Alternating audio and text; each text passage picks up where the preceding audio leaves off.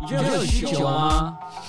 还有，还有这边那个表情啊，对，我没有画面，大家自己想象一下。科技、创新、娱乐，各种新奇有趣都在宝博朋友说。嘿，你听宝博朋友说了吗？Hello，欢迎来到今天的宝博朋友说。今天的朋友是本节目的老朋友，因为改名开播之后呢，三集里他来了两次，没错。今天的朋友还是我的好朋友马里欧。因为上一集区块链的话题呢，相当的庞大，而且感觉马里欧是处在一种非常冷静的状态，我一直没有办法切入他的心房，觉得实在就很烦闷这样啊。所以，我们今天继续哈。上一次呢，我们其实说到哈，就是说。有一个很棒的节目，已经录了一百五十几集。马里奥喝一杯啦，跟一百五十几个人以上都喝过一杯了，怎么没有跟我喝过一杯？当然要放在最重要的时候嘛。你说，比如两百集纪念，你讲的哦，不一定两百集啊。好啦，反正就是他喝了这么多杯，然后他没有找我。然后我们在聊区块链的时候，他又一直非常的冷静，这样。但无论如何呢，我们还是要来继续聊一下，就是因为区块链这个话题嘛，就像我们上次讲的。就上一集中，他也承认了，就是说那一天可能会来啊，只是来了再说。我们现在能做的呢，就是尽可能的去拥抱知识，对不对？跟上现况。但是我们到底有没有真的要做什么，对不对？不是 just do it，就是 know about it，对不对？好，所以这个是马里奥的一个态度啦。那我们就要切入到这个你的 podcast 的这个节目了啊，就是说你喝了那么多酒，不是喝那么多酒，喝那么多人生啊，因为马里奥喝一杯喝的不是酒，是人生。你有没有听过几个消息？就是四大会计公司里面，好像安永吧，有跟这个红酒的酒庄合作做红酒区块链。你有没有听过这个？他现在就是一种翻白眼啊，然后就是那种啊，这这什么这种那种感觉？这样，你你说说看，你有你有听过这个消息吗？我我没有听过这个消息。你没有听过这个消息？我觉得你们公司的这个这个讯息 filter 有问题呀，就。我觉得你们这个 filter 有降级区块链关键字，你自己要不要承认一下？就是就是有可能你你的员工有可能提过区块链东西，然后就被你干掉，然后就说你讲这什么还没这样，然后大家就哎不要不要不要分享这个内容，内容长会生气这样，你要不要反省一下？我觉得你这个节目不需要来宾的。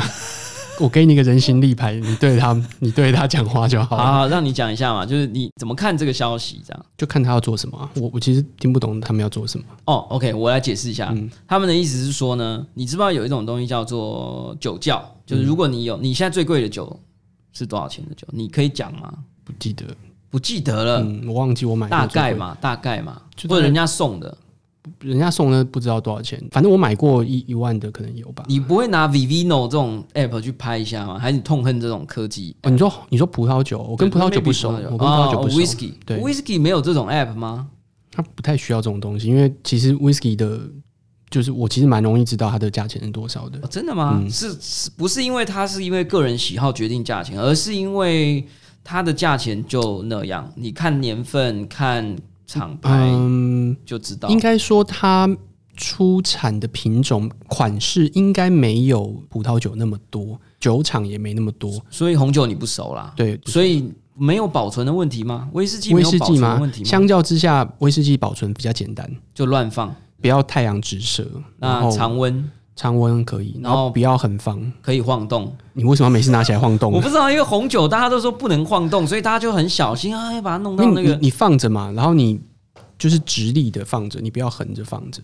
那其实还好，它没有很难啊。所以你的来宾一百五十几位来，都逼着只能喝 whisky 这样？没有，我们都去酒吧，去酒啊哦，对啊，所以他可以点他自己。就是第三季，我们都去酒吧。好，我们来讲一下红酒区块链怎么回事啊？就是说。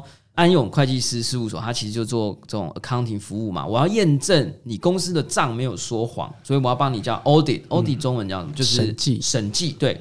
所以他们可能对这种红酒保存状态的审计也很有兴趣，就有点像说有那种超级贵的红酒或酒，maybe whisky 也有，whisky 有这种很贵很贵的，有就是很限量的五十瓶或十瓶的这种也是有的，就是年份加上它的数量稀少，OK，所以呢就会有这种。呃，非常高贵的酒必须被放在非常高贵的地方。你如果真的拿到一百万台币价值的限量 whisky，你真的也会放在家里，然后就放在地上，跟你的那些其他酒，就是说，你说 whisky 比较好存放嘛？那你觉得呢？对我来说，嗯，我如果有这样酒的话，我还是会想把它喝掉。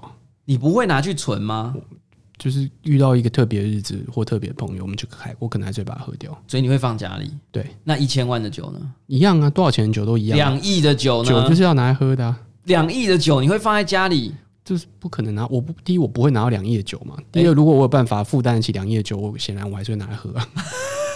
好，那我们就先假设不是你好了。看起来马里欧没有这个需求。我没有，嗯，我不会，啊，我不会没有存酒啦。你所以你没有去租酒窖？没有。那你有朋友去租吗？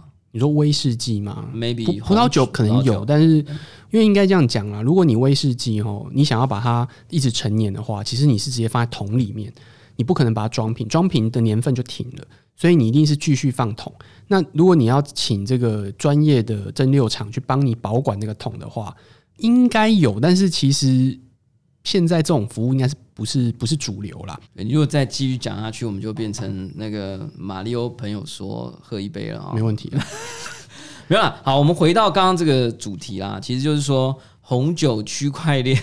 到底是什么？哎，被你这样子抢走话题去讲装桶，我都出神了。讲五分钟，你还是没有讲到到底红酒区块链是红酒区块，这是我们节目的特色了哈。就是因为朋友说嘛，朋友随便要说什么就说什么哈，不一定要讲区块链哈。就是说，那红酒区块链讲的就是说，如果你真的把你的酒或葡萄酒啦，哈，就是存到酒窖。那很多人自己家里会担心，可能房子会倒塌啊，或或者是会摇晃啊，或者小朋友会撞到它，所以会不放心啊，因为那酒可能很珍贵啊，所以大家就会放到酒窖里去。可是呢，下一次你去酒窖取的时候，诶，你觉得这个酒怎么喝起来跟想象中不太一样？然后你就去叼那个酒窖啊，就说：“哎，你怎么存的？为什么我这个喝起来明明要有单宁味很重，然后又有樱桃这种初摘时的感受，跟这个意大利的土壤跟阳光混合的这种气味，为什么没有？”然后呢，他就说：“你调出资料给我看，这样。”然后就哎，就一查，就说说温度也没错啊，对不对？也没有震动啊，这样子。可是谁知道会不会这个酒窖啦？其实真的有出问题。然后呢，他篡改了他的资料。我想篡改资料这件事情，大家不要觉得不可能哦。台湾有一些很神秘的工厂啊，或者很神秘的某一些会冒出烟的一些大企业啊，就是在人家去查的时候，就会很奇妙的发现有一些记录的资料就不见了。OK，这个我想身为内容长应该非常清楚。他又他又出现那个表情哦，就对我们有画面，大家自己想象一下哈。所以呢，他就是说呢，那如果有区块链。我就要让你的这个感测器无时无刻的把讯号都记录在区块链上面，而且是公公链啊，就是说有好几万人共同在维系的这个记录账本。所以你这个公司有一天你想要抹除这个记忆，很抱歉你抹除不了的。你真的就是有一天突然跳到一百度啊，我也不知道为什么酒窖会到一百度了啊。就是说，你觉得这个酒会坏掉是因为那个厂烧掉了吧？酒窖烧掉。我们不要讲烧掉了，就是说它可能温度真的有一些很奇怪的剧烈变化，然后它没有记录下来，或者它把它篡改。你觉得这有市场吗？你觉得有需求吗？还是你觉得就是还是老话一句，不熟葡萄酒？我不太确定那个产业对于这个需求的量有多大，有可能的确像你讲的，嗯，他们需要时时刻刻做记录。那透过这样的方法，然后我时时刻刻把这些东西都都做好记录，而且不可修改。那对于呃，纯酒的人来讲是是很有保障、很有收获，那他们觉得这是有帮助的。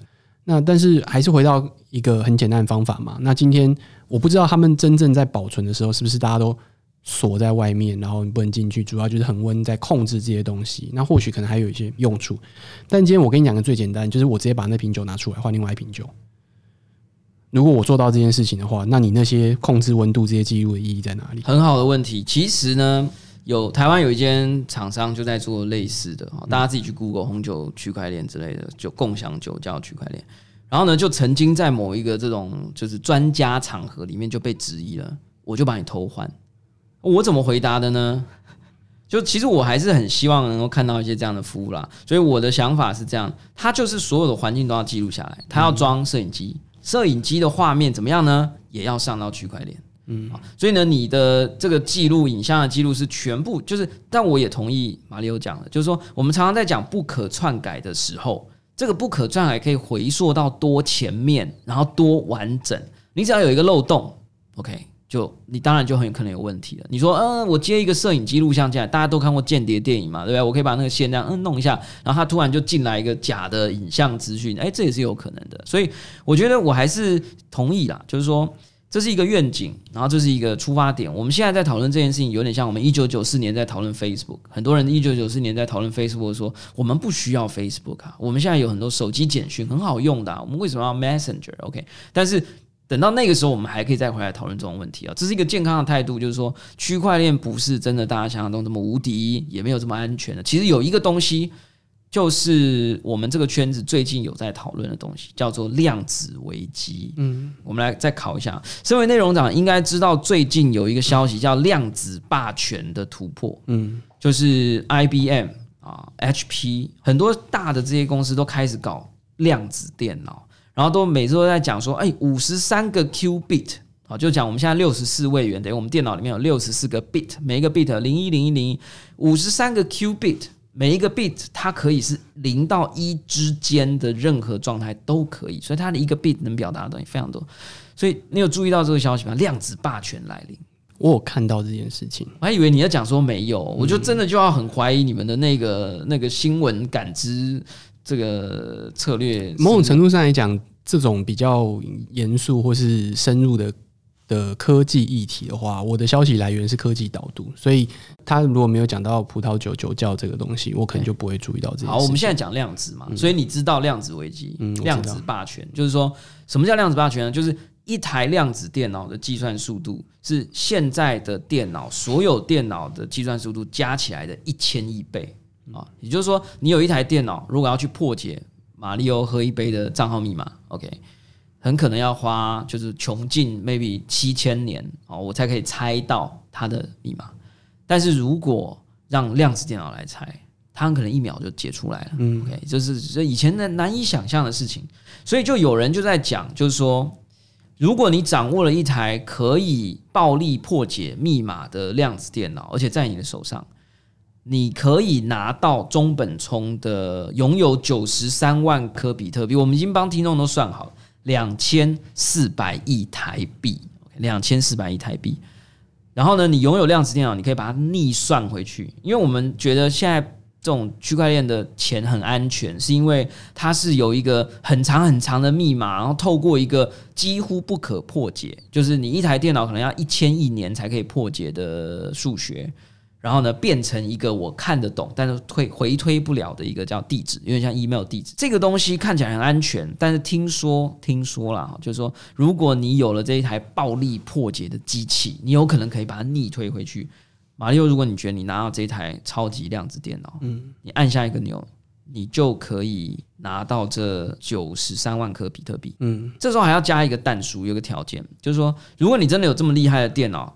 你真的可以破解这么安全的？我们讲区块链的加密技术叫 SHA three，大家听不懂没关系，就是 S H A 第三代或三点零，whatever，OK，就是超安全，比现在银行在用的什么 SHA 二五六还安全，OK。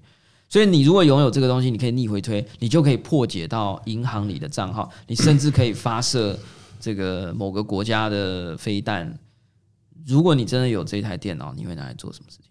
我觉得我是一个很没有想象力的人诶。这样，我们再问一个问题啊，那你是逻辑思考嘛，对不对？那我想问你，如果有一个人他拿到了这台电脑，然后他知道他可以得到这两千四百亿，但他也可以做很多其他的事情，他可以去破坏一个国家的金融。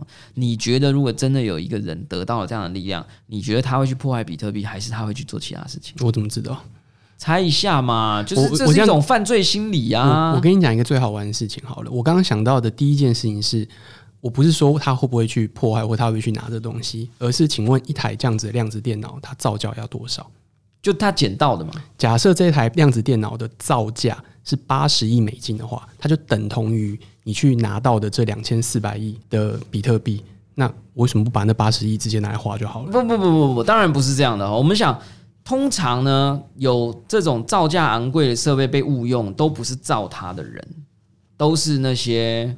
可以取用它，但是没有花这些钱做的这些人，我们先假设他就捡到了，嗯，或者他可能不知道捡到一把钥匙，然后就进到 Google 办公室里面，他发现有一个按钮，就是说窃取比特币，嗯，这样，然后或者是旁边还有其他的就发射北韩的飞弹。我你知道，对我来说这不好玩，就是所以他就是他想要做什么他就去做什么。对我来说比较好玩的，反而是我刚刚讲的，今天如果他需要花八十亿美金才能够拿到一台量子电脑，那他拿到这量子电脑之后，他会不会选择去做破解比特币这件事情？对我来说，这才是好玩的一个东西。其实我们殊途同归啦。其实我想要讲的就是，我认为取得量子电脑的使用权不易啊，不简单。然后呢，要真的去破用量子电脑，它写程式的方法不太一样。然后要去真的破解现在的东西，其实也很困难。用那么困难的方式掌握了一个这么 powerful 的工具的时候，你真的只会去拿着两千四百亿吗？你不会想要去想一个办法，是我一次可以弄到一百兆吗？可以啊，就我我的意思是说，对我来讲比较有趣的思考的问题是，你要付出什么样的代价去做这件事情，这个才是经济学会想的事情。就是任何事情它有一个机会成本，那你为什么会做这件事情？它不见得是理性的，这个有很多很多是在经济学上不理性的，但是在行为经济学上是合理的。这才是我觉得有趣的讨论的没错的东西。这个就要听我们 Tom Lane 哦，芝加哥经济学家哦来跟我们解释这个经济学的行为经济背后的一些道理。讲到这件事情，就是你讲的他的行为嘛，他的想法跟思维嘛。其实，在区块链世界里面，就有一个很有趣的东西，叫做助记词。嗯，为什么很多人像我啊？我前几天买了一个东西，这个啊可以给马里奥看一下。这是一张很薄的卡片，一张台湾公司叫酷币，我没有收业配哈。然后呢，长得像信用卡，但是其实是一个比特币存款机，就是你可以把比特，你看按住，它会跟你说 “hello”。哦，它上面有一个荧幕这样，然后它会告诉你我在这张卡上面存了多少比特币，这样，我的比特币就存在这个东西里面，它就像一个我的私人银行，就像一个我的私人。你现在就是你有二十几万的哎、哎不要说出来啊！不要说出来。对对对对对啊，嘘。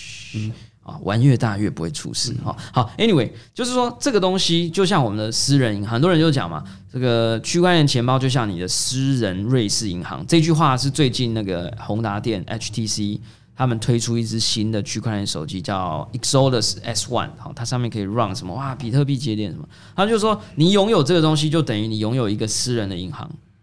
但问题来了，我买完这张卡，我就跟我太太讲说，哎、我们家要有一些资产存在这里，就是刚刚讲二十几万这个哈。那我太太就说，好好好，太太好，这样我们就不用怕说银行挤兑啊，或者是有什么发生这种意外状况啊等等。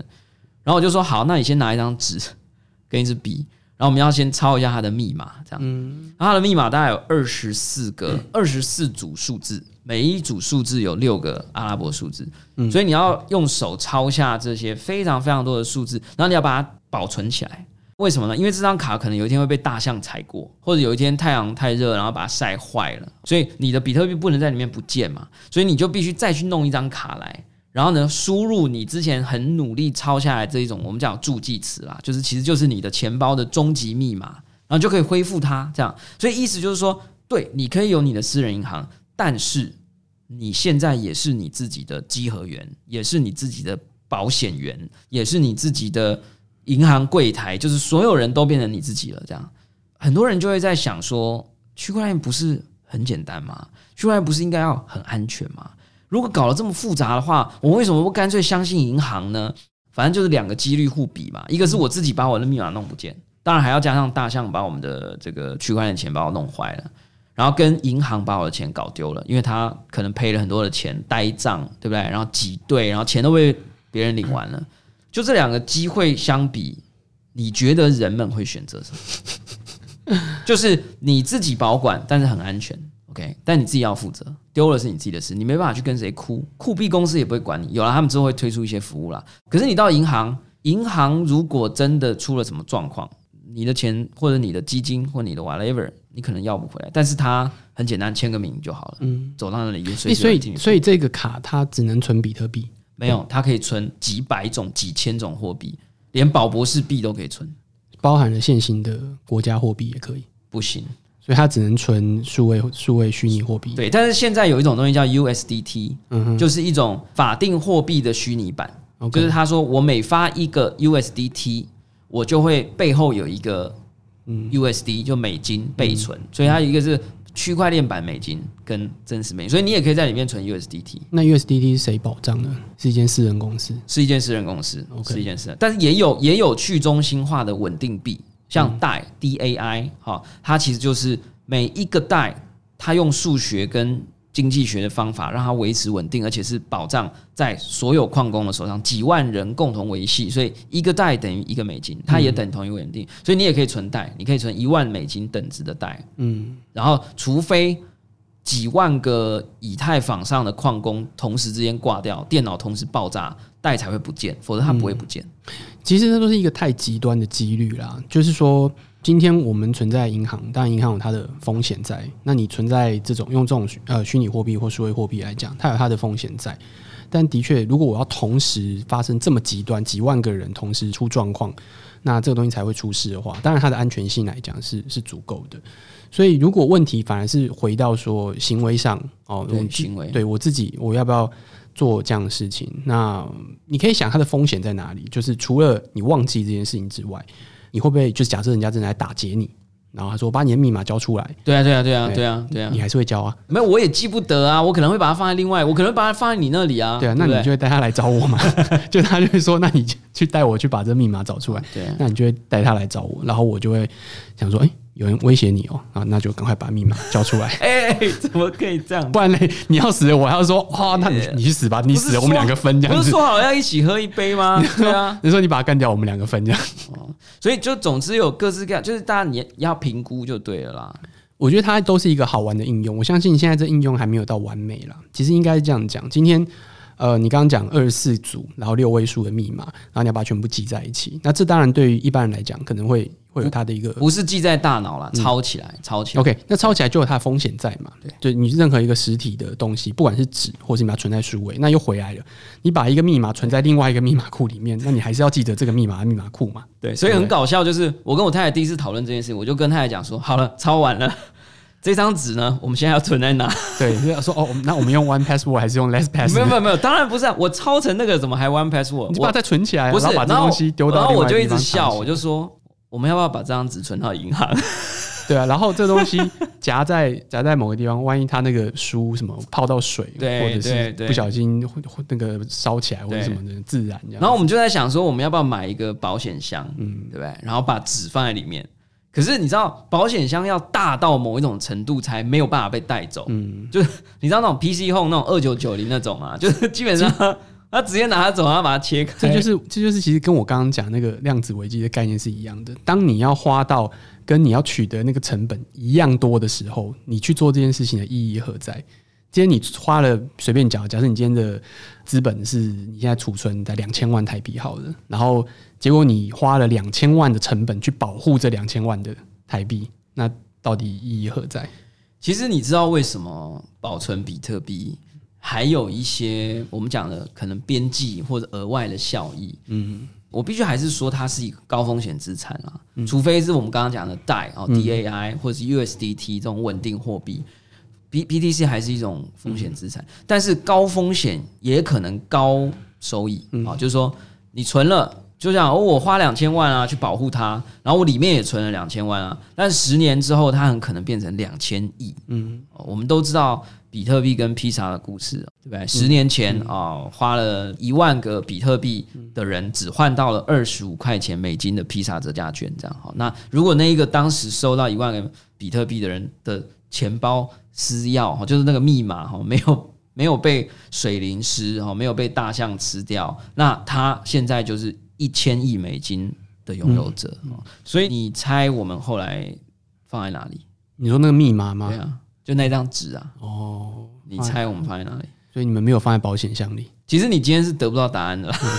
所以你还没有决定要放在哪里 讲。，我不会讲，我不会讲。但我觉得这是一个很好的问题，大家可以思考看看。就是如果你有一天你可以自己保管你自己的钱，可是你一定要付出代价，因为你要嘛有一种叫做无备元钱包。什么叫无备元的虚拟虚拟货币钱包？就是它没有备份，它如果真的被大象踩扁，真的被羊吃掉就没了。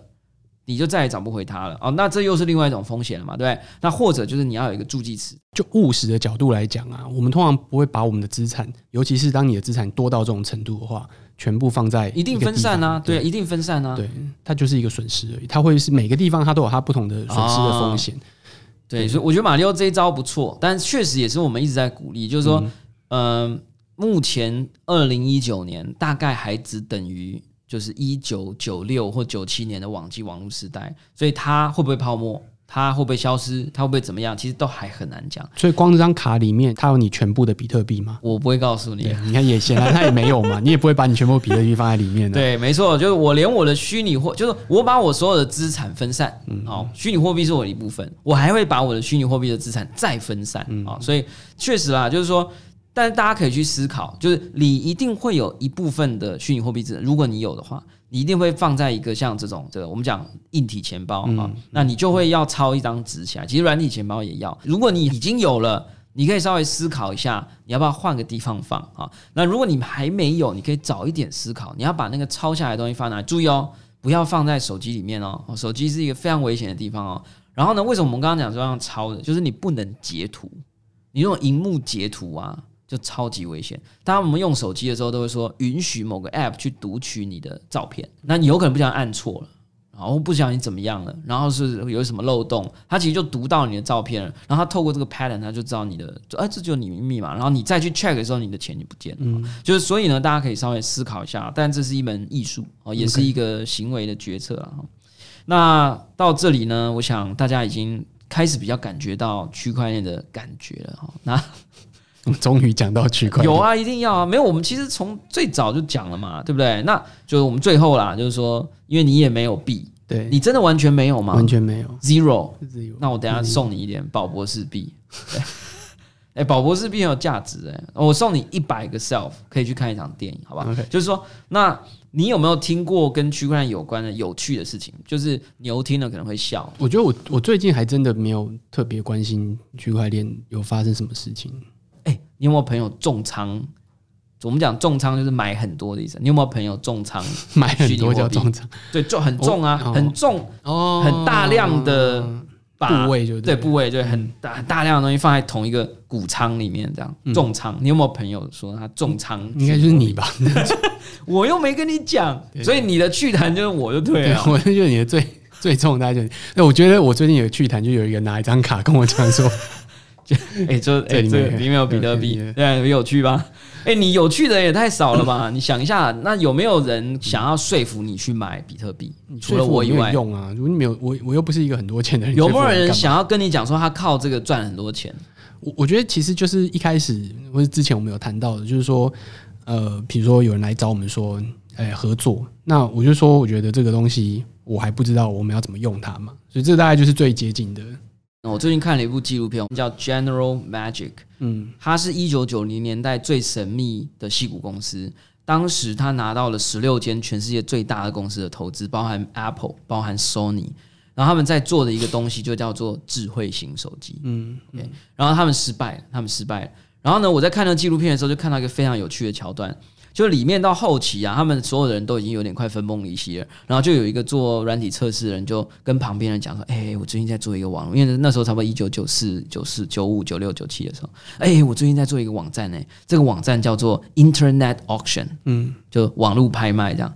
然后旁边人就说：什么玩意儿？然后呢，他就点开给他看说。”你看，你在这里面，你可以买到我花园里面不要的那个小玩偶，你也可以买到我昨天哦买完这个不不想玩的游戏这个桌游，然后旁边人就是催他什么东西？谁？你你你要在这里卖东西给陌生人？你要在这里收陌生人的钱吗？这东西太危险了吧？这样，然后你知道里面这间公司现在全部都是天才，从这间公司离开的人，后来发明了 iPhone，后来发明了 iPad，后来发明了 AirPod、Apple Watch，OK。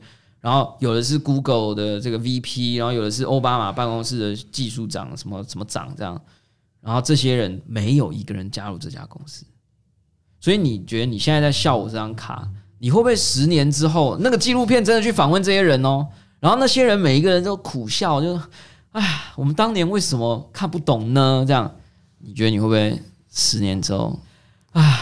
当时我以为那是个趣谈，我但其实是我这辈子翻身唯一的机会。没有，我现在就觉得很多东西我看不懂，我不会等到那个时候，我我不可能看得懂所有的事情。就像我之前讲的，在我十八岁时或者我十五岁的时候，对我来说那是一个很新鲜，我可以接触到很多东西的一个方法。对于呃那时候的网际网络来讲，可是对于那个时候三十五岁人来讲，他不需要这个东西。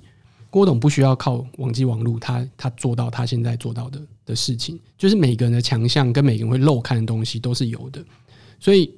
十年或是十五年，甚至更快，五年后我们再来谈这件事情的时候，我一定会漏看非常非常多的东西。我甚至跟你讲说，诶，那时候我看比特币一千，然后后来它变两万的时候，我就已经觉得很很懊恼这件事情了。你知道吗？就是我，我是你，你曾经懊恼过，我就觉得说啊，这个人家二十倍，对啊，对不对？但是实际上，你买那个那个达美乐，对，其实也可以做到同样的效果。你说达美乐披萨的股票，对对对对对，在二十年之内，或者在十五年之内，因为它其实在这个地方涨很快。